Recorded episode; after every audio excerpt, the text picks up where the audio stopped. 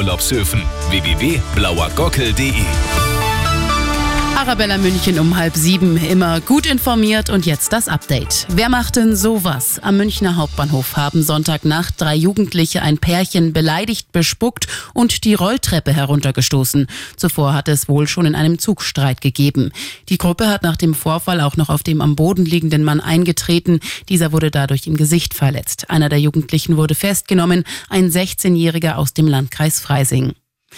Es gibt immer wieder mehr Unfälle an Bahnübergängen bei uns in Bayern. Das zeigt eine neue Statistik. 48 Mal hat es demnach vergangenes Jahr bei uns gekracht. Sechs Menschen sind dabei ums Leben gekommen.